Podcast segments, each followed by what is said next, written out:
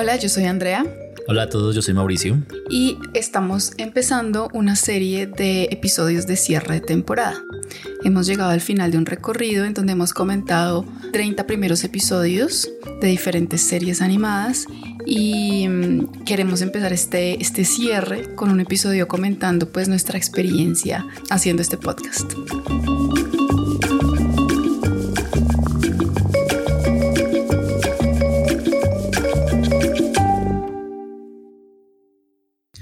Muchas gracias a todos los que han llegado hasta aquí escuchándonos, los que han podido comentar y acompañarnos en 30 episodios comentando series animadas.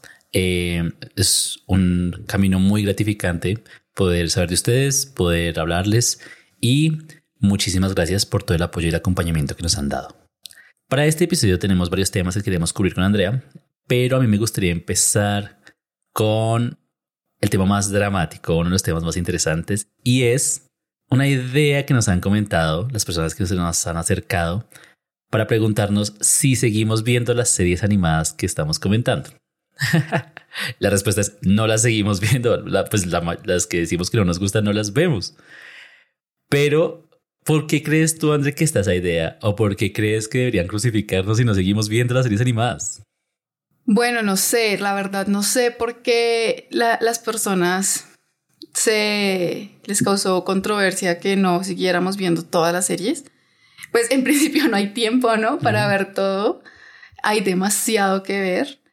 Y la intención, pues, que tenemos nosotros es, es muy puntual, ¿no? Es entender qué hace un muy buen primer episodio de una serie y, y analizar desde ahí y también pues nos damos cuenta que el primer episodio, analizar el primer episodio como primer episodio puede ser muy bueno para entender cómo empezar una serie, pero al mismo tiempo también hace que uno pues no esté viendo la totalidad del proyecto, que es una serie de varios episodios, de muchos, a veces de cientos de episodios. uno no ve la totalidad del, del proyecto, pero está bien, está bien no, no verlo. Es como que no, no, no hay que sentirse culpables por no seguir una serie, ¿no? Exacto, estoy completamente de acuerdo.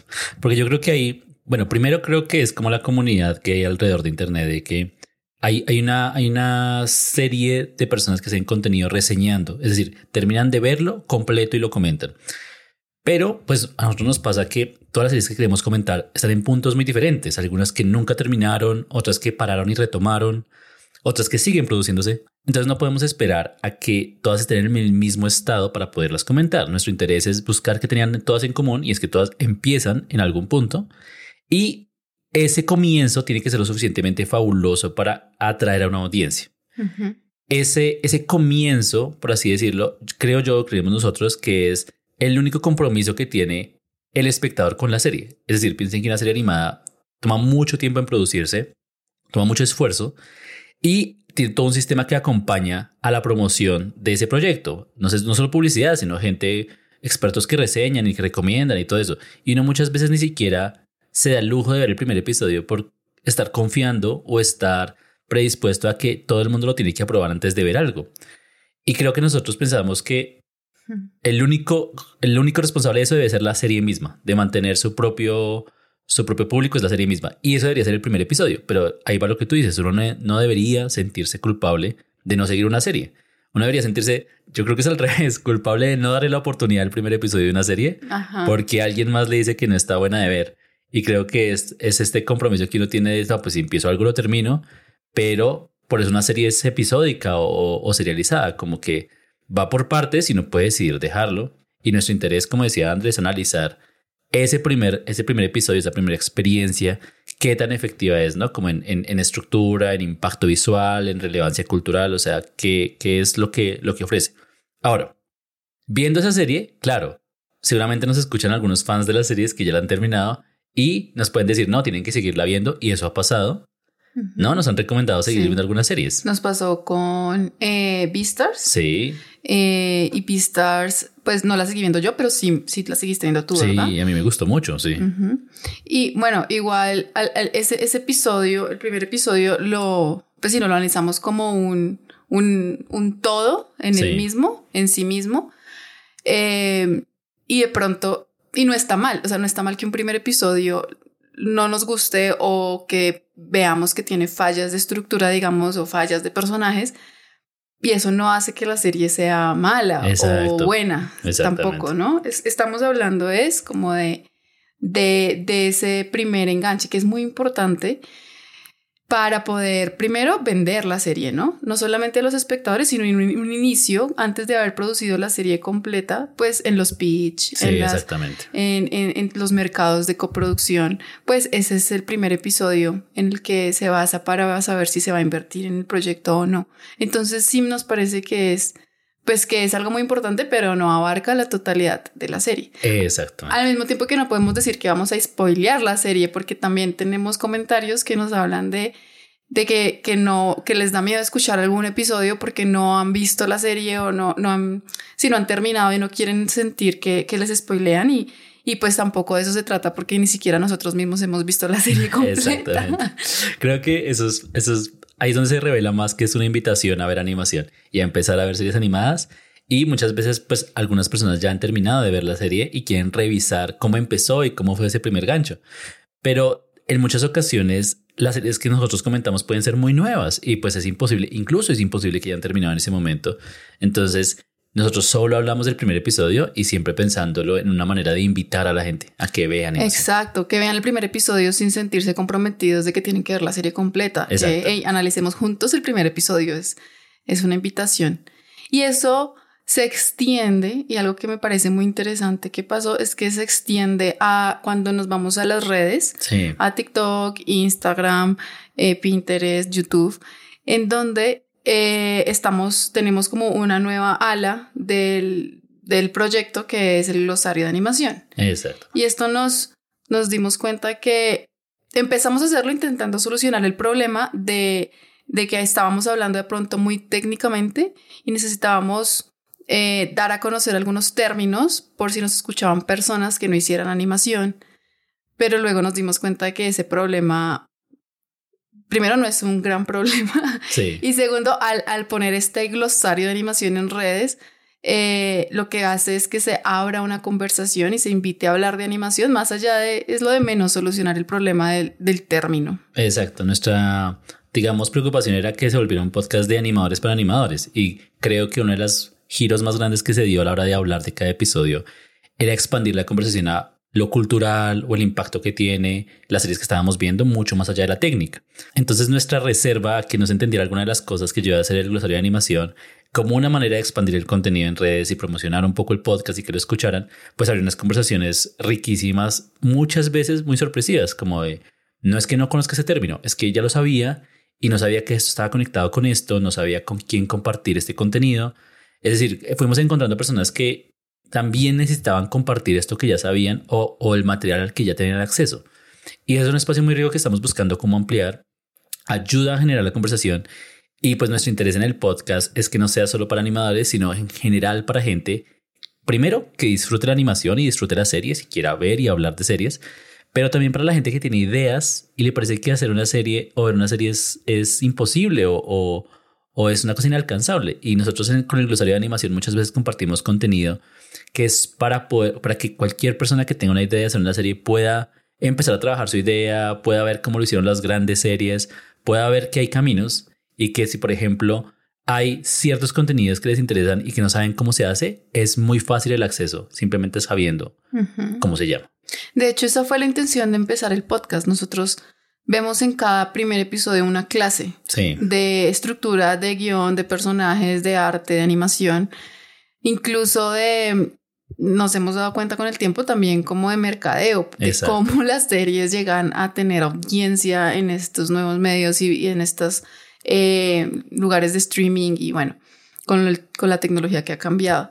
Entonces nosotros empezamos, es, es eso, a, ver como, como espectadores, pero también como interesados en aprender haciendo de cada una clase y lo pasamos a este formato de podcast también siendo muy primíparos en su podcast porque no es nuestro área de trabajo, pero lo pasamos a esto porque es el mejor recurso también como para eh, asentar todos esos conocimientos que nos trae el ver un primer episodio y poderlo compartir porque sí, mi intención primera era aprender aprender de ver los episodios, aprender de analizarlos, pero al ponerlos en internet, a ponerlos acceso a otras personas y recibir sus comentarios y recibir como sus pensamientos al respecto hace que ese conocimiento crezca aún más. O sea, es mucho más valioso encontrar sintonía o encontrar desacuerdos, encontrar opiniones de, pues, de lo que estamos aprendiendo todos juntos de, de estos episodios. Exacto. Y eso que dice André de una clase en cada episodio funciona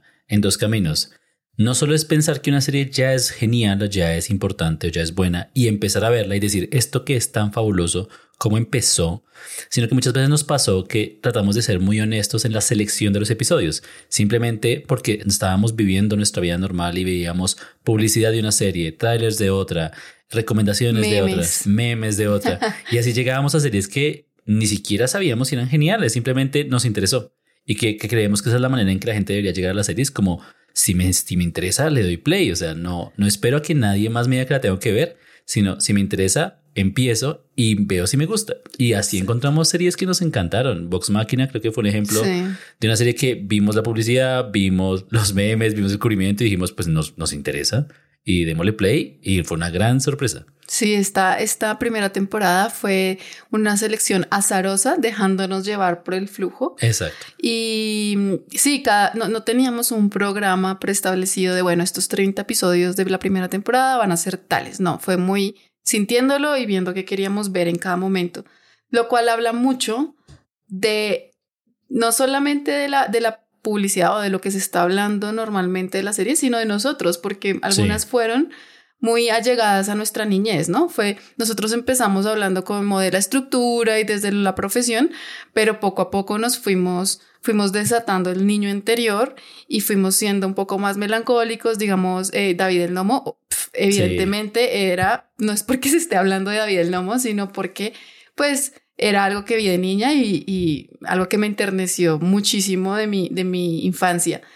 Sin embargo, al encontrarla tan asequible, ¿no? Como que la encontramos de una y se pudo ver en un lugar de streaming, eso nos hace pensar que de pronto la serie aún se sigue viendo, pero no es algo que hayamos llegado por publicidad. Sí, y eso fue muy rico de experimentar porque pensábamos que íbamos a hacer un acercamiento muy frío, ¿no? De la estructura, de comentar la, la, evolución de los personajes, la organización de los temas, pero es que muchas veces ganaba el niño interior, lo que dice Andri, muchas veces pues obviamente eran series que nosotros conocimos en un momento que no éramos profesionales en animación, sino éramos espectadores puros y recordar eso, recordar eso nos pasó con Pokémon, nos pasó con Samurai Jack, nos pasó con David el Nomo, fue, era, imposible dejar, alejar eso de la ecuación y nos parece fabuloso que incluso nos pasó con series nuevas donde, aunque ya somos adultos, seguimos viendo o seguimos experimentando esa emoción de audiencia, esa emoción de, de decir esto es tan bueno que ni siquiera analizándolo con lupa puedo dejar de emocionarme porque está muy bien hecho. Y creo que esa es una de las cosas fabulosas de poder comentar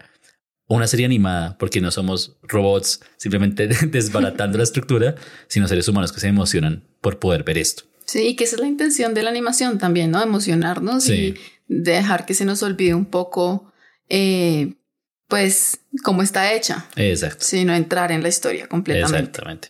También es muy revelador, pues, verlo, obviamente, estamos viendo la mayoría en servicios de streaming, ¿no? Entonces, obviamente, el consumo de animación ha cambiado un montón y muchas veces, pues, los primeros episodios no eran como tan claves. Seguramente eran el episodio más importante a la hora de vender la serie, hacer un pitch, pero mucha gente enganchaba con el tercer o cuarto episodio, incluso con segundas o terceras temporadas, y ahí la serie cogía cuerpo y se volvía importante.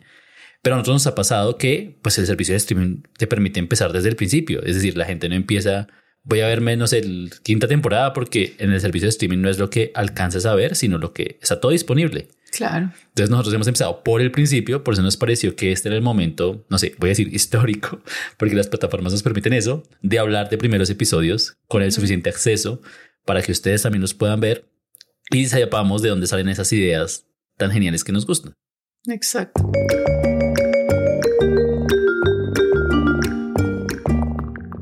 En cuanto a, en cuanto a hacer el, el, el, podcast, ¿no? Ya sabemos que no, no es nuestro ámbito, somos primíparos, lo estamos intentando.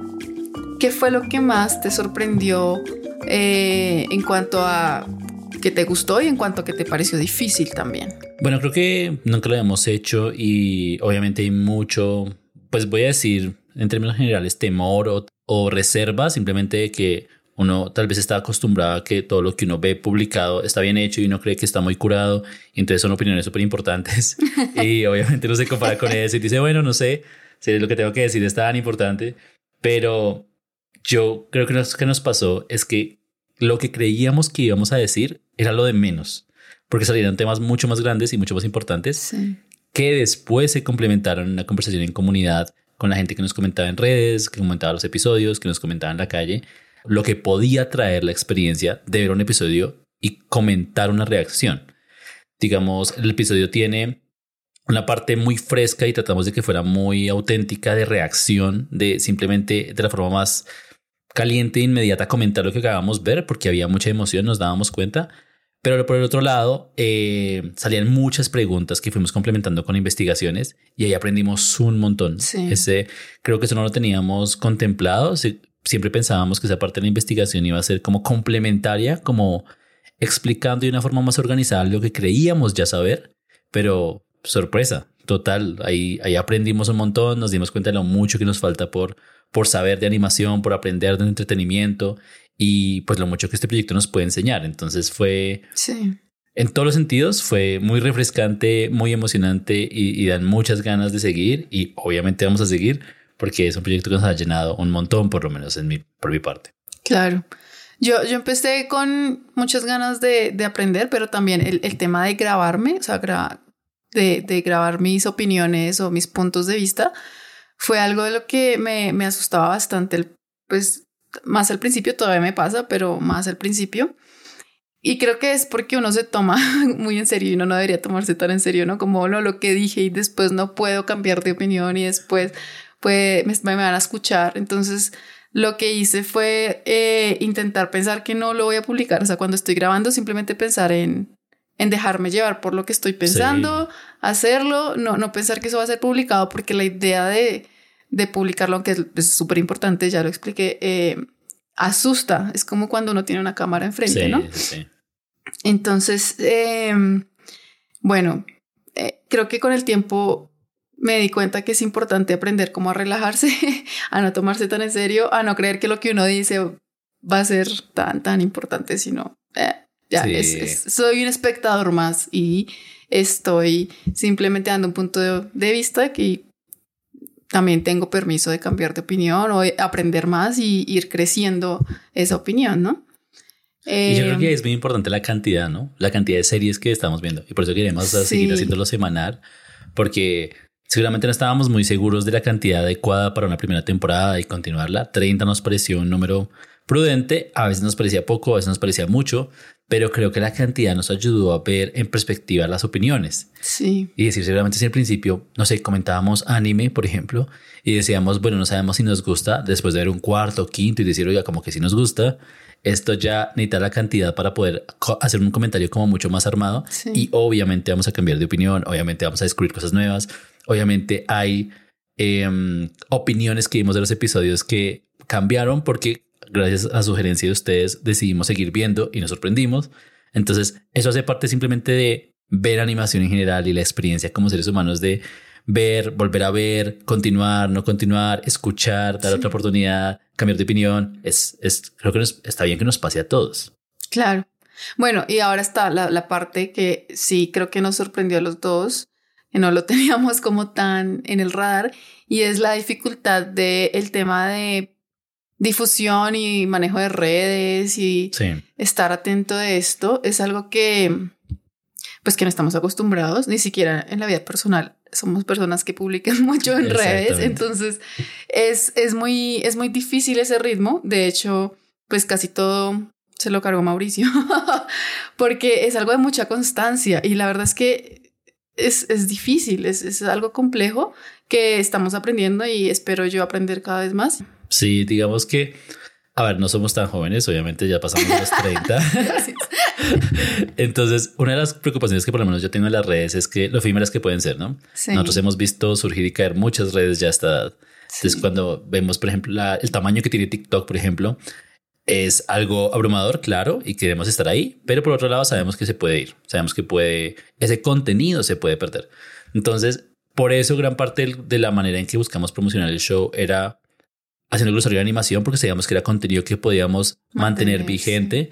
Así se caiga TikTok, se caiga YouTube, lo que sea, podemos buscar un espacio en redes o en, o en una nueva red, lo que sea, para seguir manteniendo ese material vigente y esa conversación vigente. Em, pero entonces el alcance que queremos darle en redes no es solo para llamarlos y que ustedes escuchen el episodio, sino ojalá para lo que hablemos en el episodio pueda continuarse en otro lado. Una de los, obviamente, dudas muy grandes que tenemos todavía, porque obviamente seguimos aprendiendo, es dónde seguir compartiendo material que encontramos en las investigaciones. Eso es algo que todavía no sabemos y eh, tratamos de crear playlists en YouTube, eh, retuitear cosas, guardar artículos, o sea, siempre estamos en la búsqueda de cómo podemos compartir este contenido que encontramos. Quizás un blog. Estamos pensando en un blog, estamos pensando en una página web dedicada. Si Estamos- se les ocurre algo, también nos pueden comentar, sería increíble. Exactamente, donde servidores de Twitch, Discord, o sea, hemos, hemos revisado muchas maneras de poder hacerles llegar el contenido que estamos encontrando de una forma que sea muy vigente. Blog es muy de mi época, ahora que lo pienso, no sé si la gente ahora vea blogs. Si, entonces, si alguien sabe que es un blog, escríbanos. Em, pero claro, claro, a medida que vayamos siendo más eficientes y encontrando el material de una manera que sentamos que no se pierda por la fugacidad de las redes y que ahora sí pueda seguir creciendo la conversación que tenemos en el podcast, obviamente lo vamos a revisar para ustedes. Eh, no estamos como en un afán de hacerlo menos para que nos escuchen lo más, sino que en serio sea un contenido que a ustedes interese, a nosotros pues nos sigue emocionando y nos sirva a todos para seguir hablando de animación. Ese, es- es, ese es como el objetivo que tenemos en el show y en las redes en general. Sí, bueno, y para la próxima temporada tenemos pensado un cambio de dinámica, Sí. sí. Eh, no porque la primera dinámica haya estado mal, sino porque queremos intentar otra manera. Digamos, queremos desde el principio escoger y pues como hacer una curaduría de cuáles son los episodios que queremos, cuáles son esos próximos 30 episodios de la segunda temporada que queremos reseñar. Exacto. Em, Tienen como temas también, tienen como una especie de colecciones donde nos ha parecido muy importante incluir animación latinoamericana, ujú. Que pues es algo que teníamos en el radar todo el tiempo, pero con esta dinámica que les contábamos de ser más espontáneos y simplemente ser más sensibles a lo que se está moviendo en redes en general de animación, pues muchas veces no encontramos, o sea, muchas no veces salió, sí. y no salió. Entonces, ese es un índice de, de, de, pues básicamente el mundo de la, de la conversación animada donde está, pero nosotros conscientemente queremos enfocar una parte de la siguiente temporada a animación latinoamericana. También queremos eh, pues, seguir con clásicos. Los clásicos son importantes de seguirlos viendo porque por algo fueron clásicos, entonces queremos seguir analizando clásicos.